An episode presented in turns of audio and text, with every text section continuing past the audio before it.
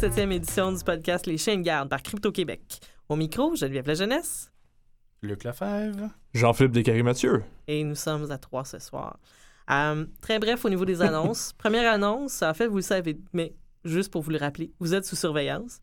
Euh, puis, bon, on voulait féliciter Naël Chiam pour euh, son article de fond dans l'actualité sur le phénomène de la surveillance au Canada. C'est vraiment un dossier extraordinaire. Prenez 20 minutes, lisez ça. Ouais, Naël Chiab, journaliste à l'actualité, a écrit un texte fleuve, mais Très rempli de sources, de- euh. de documentation. Ça- C'est cinq pages. Bon, c'est un peu long, mais honnêtement, là, c'est. C'est- pratiquement tout le contenu qu'on a eu euh, autour- au, au cours de nos 20 derniers Mm, podcasts. ouais. euh, non, puis puis ce que je trouve génial là-dedans, c'est que on a- il y a quand même une pointe d'appel à l'action. Mhm. Puis, ben, c'est important qu'on s'organise et qu'on résiste. Et ben voilà, c'est pour ça que les chaînes gardes sont là. Donc, euh, je prends au passage le flambeau que Naël nous tend et je vous invite à rester à l'écoute puis à rester sur euh, les starting blocks, comme diraient les Français, parce qu'on va se mettre à l'action en 2017, c'est certain. Et, et parenthèse, mais félicitations aussi à Naël. Il s'est fait élire euh, ouais, à l'FPGQ en fin de semaine euh, lors du congrès. Ouais, alors on peut peut-être espérer que certains journalistes vont améliorer leur culture personnelle par rapport à la sécurité. On, on va en discuter tantôt. J'aime comment Jean-Philippe ose même pas parler. on va en parler. Bon, euh, on va démarrer avec un bloc politique. Saviez-vous qu'il y a eu des élections aux États-Unis et que les gens en sont restés un petit peu hébétés? Non, vraiment. Euh, et une des nouvelles qui a attiré notre attention, c'est qu'il y a des informaticiens qui demandent au camp Clinton d'exiger un recomptage dans certains États. Euh, ou dans les, c'est, c'est dans les États spécifiquement où, il y a eu des machines de votation électronique qui ont été utilisées. Euh, mais pourquoi donc? Alors, je pense que c'est Jean-Philippe qui avait mis ça à Oui. l'agenda aujourd'hui. Ben, euh, la pilule est plus difficile à avaler pour certaines personnes que d'autres, hein, je dirais, par rapport à l'élection de Donald Trump. Euh, bon, je dis pas qu'il y a de la mauvaise foi derrière ça, mais en gros, c'est qu'il y a des informaticiens qui demandent à- au camp Clinton, justement, c'est ça, de, demander un, un dans certains comtés, dans certains États. Les États ou des comtés où c'est des machines de votage, de votation électronique qui sont utilisées. Bon, c'est quand on dit informaticien, c'est principalement euh, Alex Alderman, qui est le directeur euh, de la, Michigan, University of Michigan Center for Computer Security and Society. C'est un expert en, en tout ce qui est vote électronique. Euh, là, principalement, ce qui, a fait beaucoup de spin de ça, c'est- ça vient d'un article de CNN qui est assez. euh, un titre typique de CNN. C'est Computer Scientists Urge Clinton Campaign to Challenge Election Results. Rien de moins que ça. Ah, mais le Euh, titre a changé hein, parce que ça, ça a commencé par experts. Après, je pense que c'était computer scientist. Je l'ai pas vu passer. Puis après, ça a été activist. Mhm. Bon, OK. C'est- Ah, c'est CNN, le- mais, En, en bon, gros, en gros, ce que Alderman soutient, c'est que dans ces États-là où le vote électronique est plus intense, il y a euh, Clinton a fait 7%, en moyenne 7% de moins qu'elle aurait dû faire selon les, les, Les modèles statistiques. les modèles statistiques qui ont très bien fonctionné dans cette élection-là d'ailleurs. Hein? Euh, bon, c'est- ça c'est dans les certains comtés puis tout ça. Euh, bon, 7% c'est pas énorme, c'est à peine au-dessus de la marge d'erreur.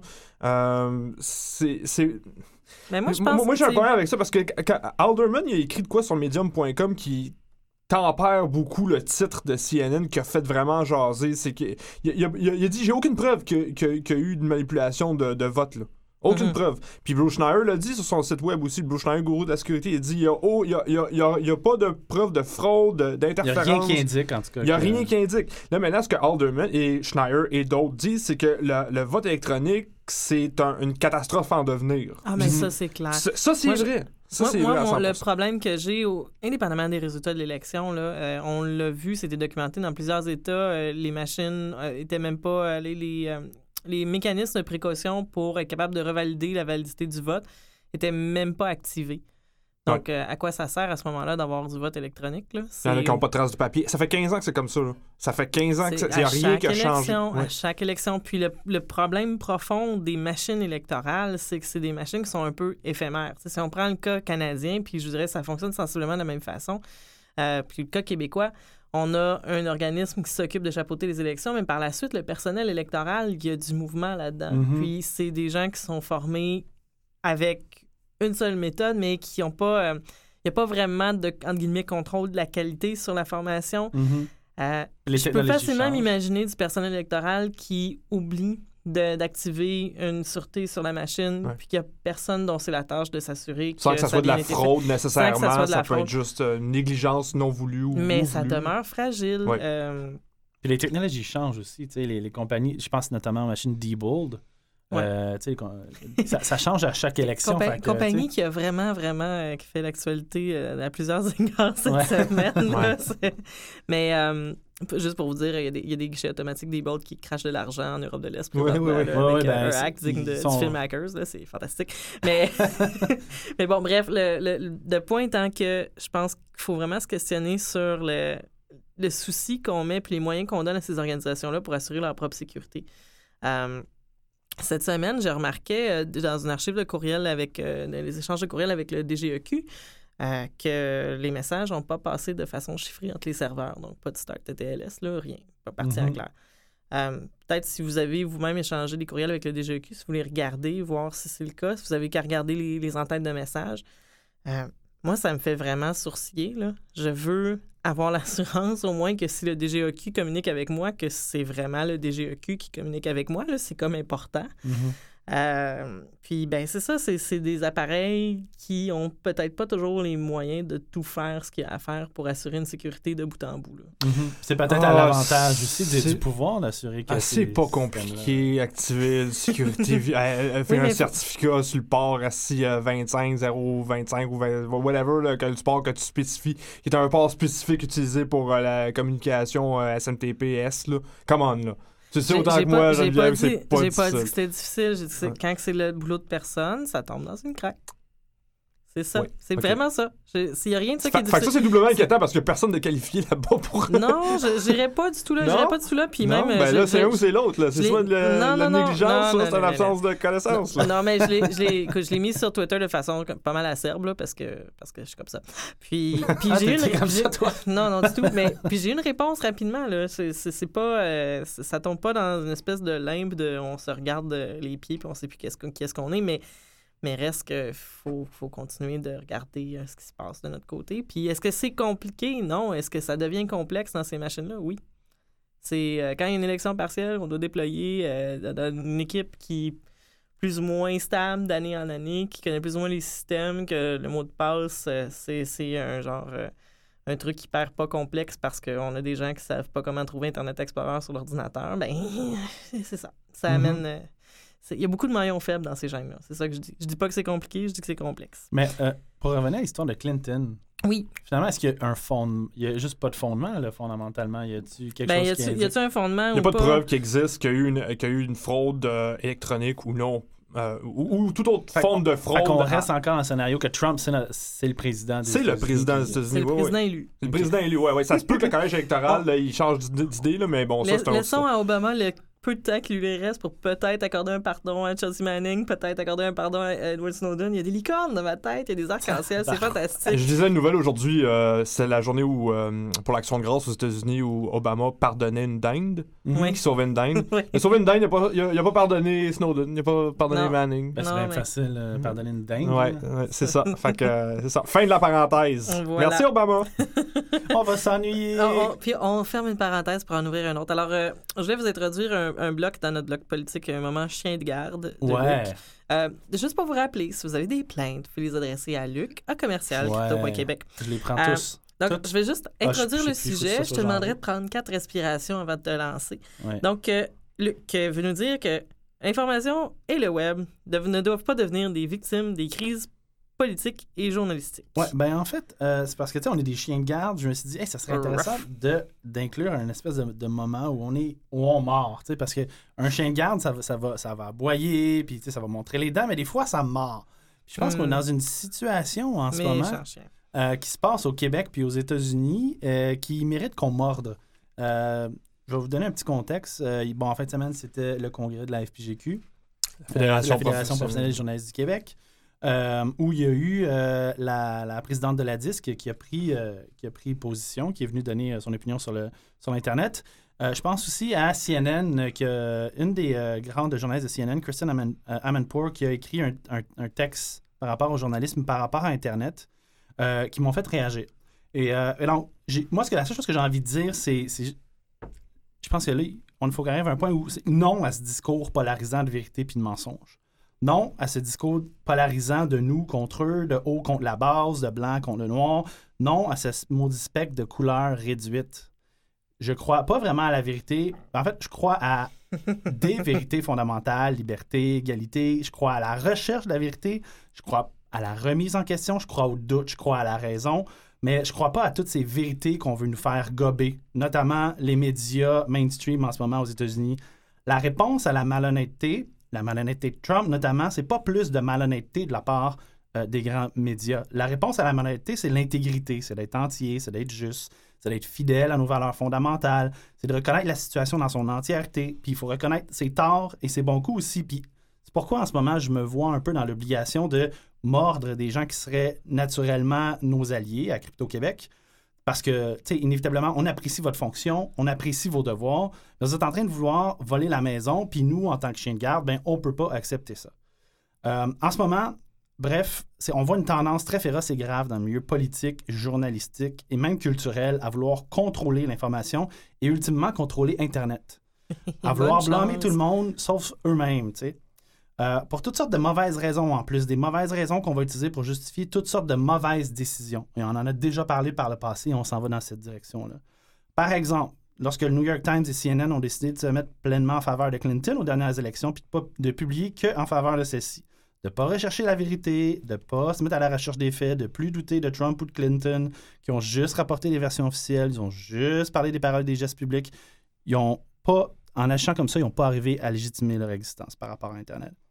Par exemple, au Québec, lorsque l'Auto-Québec, et on en a déjà parlé passé, par le passé plusieurs fois et on le répète, que euh, lorsque l'Auto-Québec et le gouvernement du Québec ont décidé de mettre en place une loi qui allait bloquer l'accès à 2200 sites pour combattre la fraude, plutôt que de s'intéresser au concept de neutralité du réseau, puis de s'intéresser, voir est-ce qu'on pourrait créer des nouveaux services, est-ce qu'on pourrait essayer de faire des campagnes de sensibilisation auprès de la population et ainsi amener l'Auto-Québec à un autre niveau puis légitimer son existence.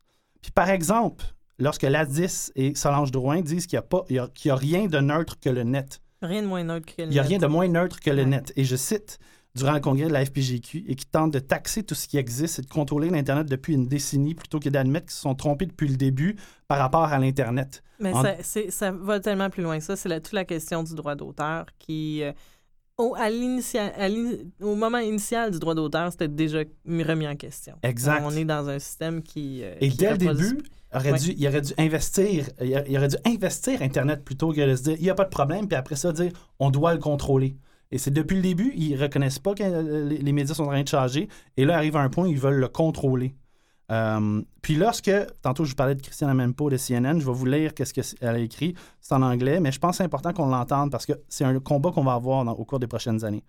Elle dit I believe in being truthful, not neutral, and I believe we must stop banalizing the truth, and we have to be prepared to fight especially hard for the truth in a world where the Oxford English Dictionary just announced its word for 2016 post truth. We have to accept that we've had our lunch ended to us by the very same social media that we've so slavishly been devoted to. The winning candidate did a savvy end run, Trump, around us and used it to go straight to the people. Combined with the, mo- the most incredible development ever, the tsunami of fake news sites, also known as lies, that somehow people could not, would not recognize, fact check, or disregard. Donc, ce qu'il est en train de dire, c'est que c'est la faute des gens, puis des médias sociaux, puis des sites web. Oui, qui n'utilisent pas leur esprit critique, qui se laissent convaincre par des faux sites de nouvelles. Que les gens, c'est des moutons. Que les gens sont pas capables de reconnaître un point de vue d'un polémiste versus le point de vue d'un journaliste. Plutôt que de se demander si peut-être que les gens sont intéressés à entendre des polémistes. Point. Ils sont pas dupes, ils sont pas imbéciles, c'est juste qu'ils reconnaissent. C'est exactement ça. Puis tu sais, la faute, c'est pas la faute d'Internet, ultimement. C'est la faute, c'est leurs échecs à eux ah, de pas s'être de ne pas faire en fait d'introspection. Oui, mais il y, a quand même, il y a quand même un effet amplificateur d'être tout seul dans ton salon puis de pouvoir cracher ton venin. Tandis que si on a une discussion exactement comme on est en train de l'avoir là, Absolument. Il, on, on, il y a le choc des esprits. Là. On est capable de se modérer puis d'avancer un peu plus vers une argumentation qui se tient. Absolument. Plutôt que mais Hillary Clinton, c'est un reptile. Absolument. Mais tu sais, je veux dire, on peut pas, oui, on peut pas retourner en arrière, mais l'Internet a été créé. Qu'est-ce qu'on fait à ce moment-là? Est-ce qu'on l'investit ou on le contrôle? Puis, Internet a été créé, on le rappelle et on ne pourra jamais le dire assez, sur une base de confiance mutuelle. Puis ça, c'est un problème à des niveaux de, de l'infrastructure, c'est aussi un problème au niveau de ben, c'est pas un problème. là. Je pense que c'est pas un problème, mais je veux dire, ça, ça, ça soulève des questions au niveau de l'échange des idées. Parce que, oui, euh, effectivement, le- le- les, les sites euh, de nouvelles euh, de reptiliens, peu importe, peuvent avoir une amplification aussi grande que CNN sur un média social. Peut-être. fait comme ça. Peut-être, mais à ce moment-là, investissez les médias sociaux ou créez vos propres plateformes. Je veux dire, Internet, ultimement, c'est un outil. C'est un outil qui doit rester libre et accessible à tous. C'est un outil où les Il gens... doit rester neutre, puis c'est pas en, en atteignant la neutralité du net pour contrôler le, le conduit, ben, qu'on va arriver à quoi que ce soit de positif pour l'humanité. là. Ça, euh, Exactement. Internet, c'est un endroit où tout le monde a les moyens de production. Puis c'est un endroit où les gens ont le droit d'avoir raison, mais ont le droit d'avoir tort. Je comprends pas pourquoi les médias, en ce moment, ou la classe politique se sent menacée par le fait que certains acceptent pleinement qu'ils ont tort. Parce que les annonceurs vont du côté des sites polémistes. C'est Il y, a, il y aussi le fait que, tu sais, pendant. Normalement, le- les journalistes, leur, leur rôle, c'est d'être un chien de garde. littéralement. Puis là, Exactement. ils sont devenus les gardiens du temple. Exactement. Euh, c'est- puis c'est ça qui a comme ébranlé un peu la situation, je pense, c'est que dans- à bien des égards, là, comme, comme, comme Geneviève l'a dit, ils se sont rangés. euh, CNN, c'est l'exemple parfait. On fait souvent les jokes de Clinton News Network. Écoute, c'était- c'était c'était biaisé, biaisé, biaisé, autant que Fox News peut être biaisé pour les républicains.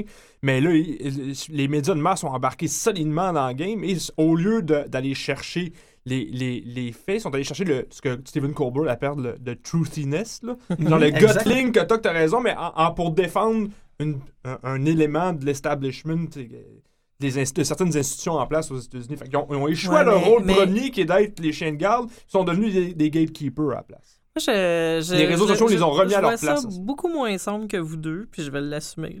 Euh, mais mon point de vue par rapport à ça, c'est que par rapport à l'élection de, de, Trump de façon spécifique, euh, c'était difficile de les faire dire aux gens qui parlaient des journalistes de, non, je, ne sortirai pas voter.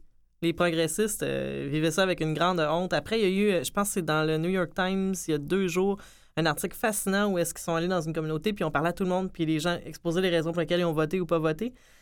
Euh, puis la large majorité des progressistes qui ont interviewé avaient dit soit ils avaient fait un write-in pour euh, Sanders, pour eux-mêmes, ou ils n'étaient pas sortis voter. Mhm. Tandis que les autres qui avaient voté Trump, ben, ils disaient ben, je l'aime pas, mais j'avais pas de choix. Là. Donc, cette, cette vérité plate là, de la base est, est difficile à aller glaner en parlant à, à l'homme de la rue. Il y a, tout le monde a honte de dire ça. Puis ça, c'est une difficulté du métier de journaliste. C'est pas. euh, Après, c'est sûr que quand on n'est pas capable de dire ça, ce qu'on dit, c'est ce qui reste. Puis ce qui reste, ben, c'est qu'ils l'ont pas du tout bien euh, annoncé. Ben, Il y a, y le fait ils que échappé, les gens veulent pas parler aux journalistes, Il y a aux médias, c'est que, raison, que, ouais, hein. il y a un manque de confiance quelque part. Il vient, de quelque- il il vient d'un endroit, ce manque de confiance là Ouais, aussi. puis, puis je pense qu'il il, il- il vient justement du fait qu'ils sont pas. Ça fait longtemps qu'on les. Ben, fait longtemps. Ça fait peut-être une dizaine, quinzaine d'années qu'on les voit plus justement fidèles à leurs valeurs. Ben, peut-être même avant, en fait. Ouais. Mais, mais ils sont plus fidèles à leurs valeurs fondamentales, ce qui les a créés, tu sais. Euh, ils sont de plus en plus, ils, ils vont, ils vont pencher que, bon, il y, a- il y a un bar qui a plus raison que l'autre, puis on voit tranquillement, tu sais, cette espèce de, de, de- Ben de division-là. Mais s'il vous plaît, restez fidèles à vos valeurs fondamentales, tu sais. Oui, moi, ce que je, ce que de, je dirais, là, là. il y a une chose qu'on on répète souvent, c'est vous êtes, euh, en tant que journaliste, euh, vous devez être dangereux. Vous devez, vous devez être en train de fouiller les choses qui Mhm. n- n'apparaissent pas au premier regard. Vous Mhm. devez être dangereux pour l'ordre établi. C'est, sinon, les médias ne sont pas un Absolument, pouvoir. absolument. Et puis ça, ben, C'est le quatrième pouvoir en plus. Hein. Fait que Oui. s'ils sont pas dangereux, ils... moi, je, je vous appelle, je vous fouette, faites-le. Ouais, on va vous aider si vous avez besoin de, de, de, de le faire de façon plus sécuritaire, mais on a gravement besoin de vous. Là. C'est, le- le- les médias, c'est un Exact. rapport contre les totalitarismes. C'est, c'est ça. Là, on a besoin de vous. faut, faut que vous nous aidiez à vous aider. Puis vous de- ils Mais doivent réapprendre à être dans le gris. Ouais, c'est ça. Ils doivent réapprendre à jouer dans le gris. tu sais. Hey, je viens de voir une licorne tomber du ciel. On va passer au bloc surveillance. Euh, donc, la semaine dernière, euh, en Grande-Bretagne, il y a l'Investigatory Investigatory Powers Act euh, qui a été, euh, qui a été voté, euh, qui, a été, euh, passe maintenant en loi. Euh, et je vais lire la définition dont on a donné Jean-Philippe parce que je la trouve très poétique et absolument euh, dérangeante. Une loi orwellienne dire- digne des pires régimes autocrates adoptés sans concession. Et c'est ça. En, en- en fait, ce qui est, ce qui est Hashtag IP Bill. Ce qui est choquant dans cette loi-là, c'est que ça change pas grand-chose dans les faits. C'est que ça va légaliser des actions que les agences de renseignement et que la police anglaise font depuis des années déjà. Euh, je pense au MI6, MI5, euh, le GCHQ, les, bon, la, police anglaise. Euh, ce que ça leur donne le droit légalement maintenant de faire, c'est essentiellement de- d'utiliser des, des données collectées sans mandat et d'hacker des systèmes, des ordinateurs euh, légalement. Oui. Ça, ils le faisaient déjà depuis des années. Là. Ouais. C'est juste que là, il y a un estampe du gouvernement. Ils ont, ils Ouais. ont le droit légalement, ils peuvent pas se faire poursuivre. parce que c'est- là, là, c'est- il y, a- il y a- il y a- il y a un vernis légal à ça. Ça, ce qui est intéressant, ça veut dire qu'à ce moment-là, ils peuvent l'utiliser en cours. Exact. Avant, ils le faisaient, mais ils ne pouvaient pas l'utiliser Voilà. en Ben, cours. officiellement, ils le faisaient pas, mais là, Mm. officiellement, ils peuvent non seulement le faire, mais l'utiliser en cours et c'est légal. Oui. Ouais. Puis déjà, on parle en Angleterre, là, où il y a du CCTV partout, des caméras à chaque coin de rue. Déjà, la. Grande-Bretagne était reconnue comme étant la mecque de la surveillance. Ben là, ça, c'est- une catastrophe. Et, et écoutez, là, ça, ça a passé comme dans du beurre, hein, au, euh, le- au Parlement anglais à Westminster. là, C'est comme. euh, On a besoin de ça contre le terrorisme. Ben oui, c'est tout le ça. temps, tout le temps la Tout même le affaire. temps pas, Luc. Ouais, c'est ça. Changeons pas Ouais. nos politiques, mais espionnons le monde. C'est Ouais. ça. Euh, moi, je, je dirais seulement qu'on doit être hyper vigilant parce que, bon, euh, C51, c'est pas exactement une loi d'enfant de cœur non plus. Ouais. Euh, mais, euh, puis vous irez lire l'article de Naël par ailleurs euh, à rapport à ça, mais D'où l'importance que les journalistes fassent leur job puis challenge le pouvoir établi. Hey, on est vraiment en concept aujourd'hui. Ouais. mais, mais bref, euh, non, c'est ça a tendance à se reproduire, ces petites bibites-là. Ce qu'on voit arriver en Angleterre, on a tendance à le voir en Nouvelle-Zélande, on a tendance à le voir au Canada, on a tendance à le voir dans tous les pays des Five Eyes mystérieusement. Ça, c'est- inévitablement, ils s'essayent. Puis s'il y a Ben, personne qui résiste, ils vont continuer. C'est comme Ben oui, quoi. ben, c'est ça. Fait qu'il faut eux- juste eux- résister. ils- Voilà. C'est pour ça qu'il y a le quatrième pouvoir. Oui, puis des fois, exister, c'est résister. Mm. Euh, toujours dans le bloc surveillance. Alors, qui ici, à l'écoute, a un appareil iOS? Ben, ça a l'air que les métadonnées des appels sont envoyées secrètement à Apple par iCloud. Si, bon, il faut, il faut qu'iCloud soit paramétré de façon euh, à être votre ami beaucoup trop, là. Mais euh, voilà. Mais c'est- en gros, c'est la- l'attitude par défaut si tu actives iCloud sur tes devices euh, iOS. Le, le but de ça, puis puis là, quand, quand The Intercept qui, qui a sorti ça. Euh, Oui, on tient à dire c'est The Intercept, là, c'est pas un site qui dit que non, c'est Clinton pas, est c'est un pas un reptile, nouvel ordre mondial.cc, là. Faut pas le nommer, là. Euh, attends. Clinton n'est pas un reptile? Ah, ok, non, Ouais, c'est pour une autre émission. Mais, mais c'est ça, puis tu sais, ils ils en parlent de ça, puis euh, ils ont confronté Apple, puis Apple a dit, bah ouais, ben dans le fond, c'est pour, euh, ce qui est pas une mauvaise idée, c'est pour synchroniser sur tous tes dispositifs Apple, les appels que tu reçois, les appels Oui. que tu Oui, oui. entends, tout ça. Ok, ça se tient, mais pourquoi qu'ils en ont jamais parlé avant? Puis jusqu'à un certain point, je pense que ça rentre, euh, ça rentre un peu en conflit avec leur propre politique de, de- de gestion de la vie privée. là. Donc euh, c'est un peu spécial, c'est que ça envoie les appels entrants et sortants, puis les métadonnées de ces appels-là secrètement, subrepticement à Apple. Ouais, Fait c'est sur- surtout le volet euh, surprise, nous faisons cela. Oui, ah oui, ah oui, on a oublié de vous le dire. Fait que là, en Mais- plus qu'il y ait ton, ton, euh, ton euh, fournisseur d'accès, il y a Apple qui est au courant de qui t'appelle, puis de... Ben, c'est de- ça. Il y a de plus en plus de monde qui sont au Ben, courant de... Euh, Ouais, voilà. Ouais, c'est surtout ça. La, la- la question, c'est plus euh, si on réussit à agir de façon à bloquer euh, que, par exemple, les compagnies de télécommunications euh, donnent toutes les métadonnées comme une passoire, ben ça te fait un autre vecteur d'attaque pour la Uh-huh. surveillance. Ouais, exact, c'est ça. Puis, tu sais, faut pas oublier que depuis une couple d'années, depuis 2-3 ans, particulièrement, Apple se donne un vernis de pro-vie privée, tout ça. Mais ça, c'est un business model. Hein. Ouais. Faut pas C'est l'oublier, c'est qu'il y avait de l'argent à faire à ce niveau-là. Il y avait une tendance qu'ils ont bien vu venir, Mais qui, ont, qui sont vus dessiner, qui ont embarqué dedans. Sauf que ça, ça rentre un peu en conflit avec leur euh, avec l'image qu'ils projettent. Apple fait pas juste vous vendre des produits, vous vendre une image aussi. Hein. C'est ce Ben, qui est particulier avec cette de la compagnie même façon qu'on vend une image avec Android, de la même façon qu'on vend une image avec même- un téléphone chinois Pas au 50 même niveau. Pas Non, même niveau. moi, C'est sûr, mais c'est tout- tout est marketing. Il y a un combat pour votre esprit. Ouais, c'est vrai. Euh, Signal. On dit, on dit toujours utiliser Signal, utiliser tard. Euh, augmentation de 400 d'utilisation suite aux élections américaines. Ça, je ne suis pas étonné. Je, moi non plus. Euh, Mais on Ben- en a parlé la semaine dernière là, de ça. Le- on, a parlé des, des threat models, puis à quel point euh, on a soulevé la- l'article de Nadim Kobesi qui dénonçait ce genre de récupération-là parmi, bon, entre autres, je ne vais pas le nommer, mais Mikali euh, The Intercept, qui, a- qui est pensé- il, a, il a sauté euh, pieds joints dans, dans, dans, dans, dans, dans le bateau euh, anti-Trump, anti-Trump, puis euh, dit, Oh my god, il faut installer Signal parce que Trump est arrivé au pouvoir. Euh, ça a eu un effet, clairement. Euh, Moxie Marlin Spike de Open Whisper System, qui produit Signal, l'a dit. On a- il y, a, il y a eu 400% d'augmentation des installations la, la, la- de- par, par la semaine pendant les élections américaines. tu sais. ben, je pense que les gens avaient besoin Mais de faire quelque chose, peu importe quoi. Ouais. Faire quelque chose. Puis au Québec, ça a dû l'agacer, honnêtement, a aussi aidé. Genre, je pense Oui. que le- mon nombre de contacts sur Signal a triplé. Ouais. Donc, Ouais. euh, Il a dit on- dans une entrevue avec Vice, euh, l'agacé, que là, il uti- utilise Signal maintenant. Ouais, ouais, ouais.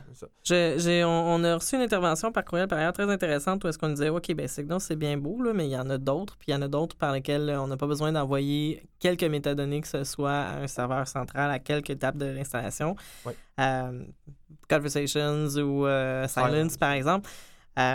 Euh, oui, ben moi je vous encourage à découvrir toutes ces solutions-là. hein. Comme on dit, c'est rare que je vais, je vais mettre euh, mon, euh, mon saut d'approbation sur quoi que ce soit. L'intérêt de Signal, c'est qu'il y a plusieurs plateformes. Il n'y a pas juste euh, sur Android. On peut l'avoir sur iOS. On peut l'utiliser aussi euh, sur euh, les ordinateurs de table avec euh, le plugin de Chrome. Donc, C'est bien rodé aussi, l'application est facile d'utilisation. c'est Ouais. c'est- c'est pour ça que j'ai tendance à le suggérer, c'est que je- votre famille ne va pas vous appeler pendant une demi-heure après pour reconfigurer l'application. On l'installe, puis c'est pas mal euh, clic-clac, terminé, Mais, bonsoir. mais c'est bien, c'est bien de noter que Signal utilise les, les services de Google Play pour faire les push notifications sur les cellulaires. Alors, ça devient un problème parce que tu, tu deviens dépendant d'une compagnie dont le but premier, c'est justement de, de revendre les données personnelles de, de, de, de ses produits, entre guillemets, ses clients. là. C'est donc, donc fait que il y a un peu un- une incohérence jusqu'à un certain point, même. euh, mais encore là, c'est une question. Il faut que tu balances le. Tu veux avoir raison tu veux gagner? Tu sais, un moment donné, Ouais, c'est ouais. ça, Puis il y a aussi la question de si c'est pas Google, c'est Apple. là. Présentement, on a, on a besoin de systèmes euh, libres. euh, Ouais, exactement. Vraiment. Ouais, libres, avec- sur du, le- sur du matériel libre. Puis c'est pas le cas présentement. Puis tu sais, il n'y a pas de sécurité à 100%. On en, a- on en parle tout le Parlant temps, de sécurité, justement, pas de sécurité à 100%. euh, les ultrasons dans, comme vecteur d'attaque pour les systèmes qui sont isolés. Jean-Philippe. Ça, ça, c'est vraiment, c'est vraiment génial. C'est mon bloc. euh, le, le- le son ambiant est contre vous. Là. Euh, non, mais c'est. euh, en fait, en fait c'est pas quelque chose qui est nouveau, ça, mais euh, c'est quelque chose qui est revenu sous les feux des projecteurs récemment. En fait, c'est des, des ultrasons qui sont intégrés dans des annonces à la télévision, dans des pubs sur Internet. Des sons que, qui sont pas Audible. audibles à l'oreille humaine Mais qui sont reproductibles. qui sont re- non seulement reproductibles, mais peuvent être interceptés par euh, des dispositifs comme des téléphones cellulaires, des tablettes, tout ça. Qu'est-ce que ça fait? Qu'est-ce que ça mange en hiver? Ça? Ben, en- Imaginez des chauves-souris. non, OK. c'est un Ouais. peu ça. mais la- dans le fond, ce que, ce, que, ce que ces pubs-là font, c'est que ces pubs-là se retrouvent sur plusieurs, si- sur plusieurs sites en question. Chaque site envoie un ultrason qui est détecté par un téléphone cellulaire. On met ça ensemble, puis on a un pattern de- d'activité ou un pattern de, de mouvement, si vous voulez, sur Internet d'une seule et même personne. Fait qu'on peut développer, encore là, ça c'est le principe des balises, là, des, des balises web, euh, qui permettent de tracker, les, de, de- de- de suivre les mouvements de quelqu'un sur Internet d'un site à un autre, à un autre, à un autre, qui permet de construire essentiellement, encore une fois, un profil de marketing pour cibler la personne pour des, des- produits spécifiques. Puis ça serait aussi une façon assez euh, utile pour désanonymiser quelqu'un. Oui, parce que ça crée un. un- un- ça, c'est le principe des fingerprints. là. Donc, c'est une, c'est une identité, un empreinte digitale unique. Euh, ça aussi, ça donne. Donc, euh, c'est une autre manière justement de cibler spécifiquement quelqu'un. Oui, absolument. En effet. Il y a, il y a plusieurs compagnies qui font, qui font ça. Euh, il y a Drawbridge, Flurry, il y a Adobe euh, qui, fait, qui, fait, qui, fait, qui fait dans le, les technologies de. de ils appellent ça du cross-device tracking. là. Mhm. Euh, Il y a Silver Push, qui est une compagnie de San Francisco qui a reçu du capital de risque d'importance, au-dessus de, que, je pense, 1,4 million de dollars euh, récemment. Donc, euh, c'est pour ça que c'est un peu revenu dans les nouvelles. Euh, C'est la nouvelle frontière essentiellement du tracking. C'est des ultrasons dans les pubs maintenant. C'est une technologie qui existe depuis à peu près 2014. Ça, là, c'est pas nouveau, mais là, là ça, va, ça va décoller. Checkez bien ça.